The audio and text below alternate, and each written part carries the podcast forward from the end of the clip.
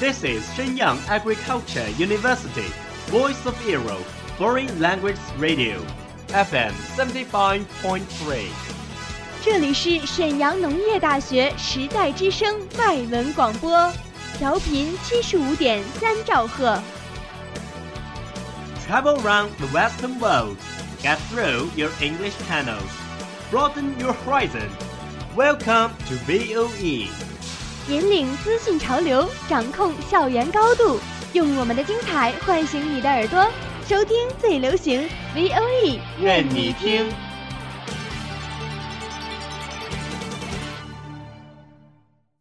United Nations has extended its staff benefits to all married gay couples, despite a campaign led by Russia against the measure. The most watched news anchor on American TV, Brian Williams, has now been suspended for six months without pay from NBC. A new NBC. dress by British retailer Roman Originals has attracted the world's attention. Do you know what happens in every corner of the world?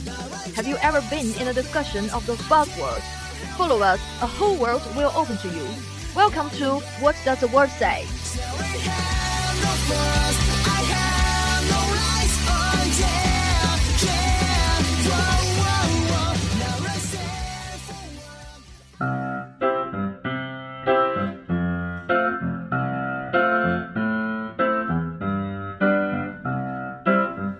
Hello, my dear audience. Welcome to the War Size. I'm your new friend Elvis, and here is my partner Carol. Hello, Carol. Good evening, Elvis. How's your holiday? Great. Well, you know, the weather is warmer and warmer than ever before. So, The spring is coming. yeah, the spring is coming. And Carol, do you know the meaning behind the word spring? Of course, I know. When the weather is getting warmer, the winter is going away. We boys and girls will turn off their thick jackets and dress up in a slight way.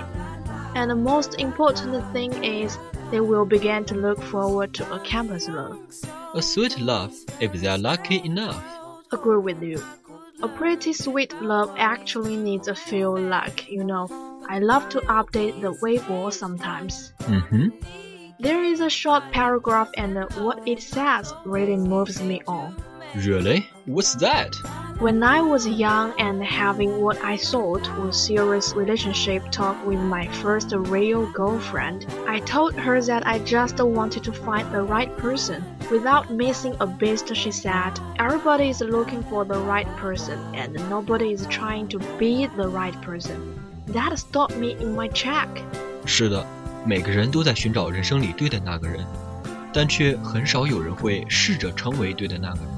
So just as you say, a pretty sweet love actually needs a few luck. Okay, let's make this a program all about campus love, shall we? And I know a lot of campus love stories. Some of them are the stories which should in movies. And sometimes there are also lots of beautiful stories started by ourselves. 你说的是那些年我们一起追的女孩，《匆匆那年》，还有《同桌的你》那类电影吗 Yes. Uh, by the way, have you watched those movies? Of course, I think they're really good ones. But it's universal to find the stories ending sad.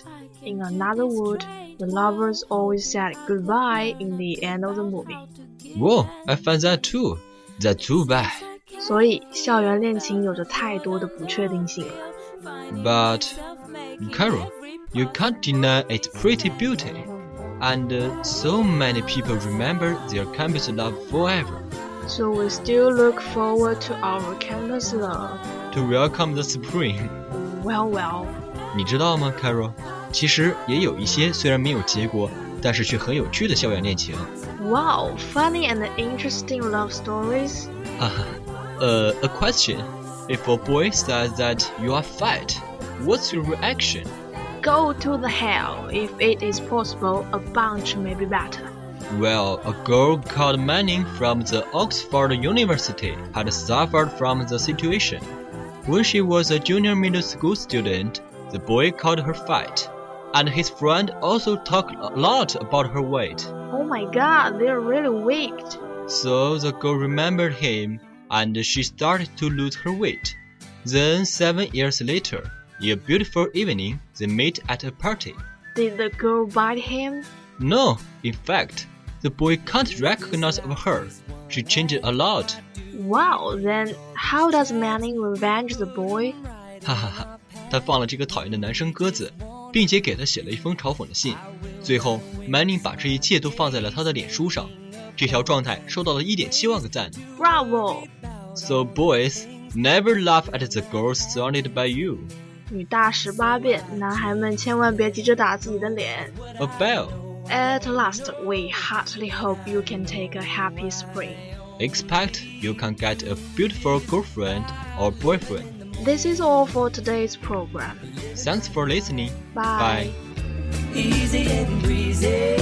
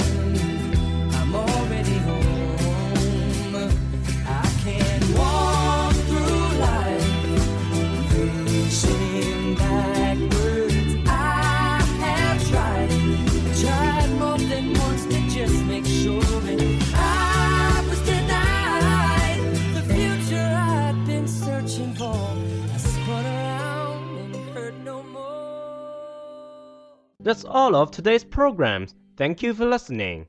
如果你喜欢我们的节目，您可以同时在荔枝 FM、iTunes Store Podcast 同时搜索 VOE 外文广播电台，为您呈现精彩往期节目。我们下期再见。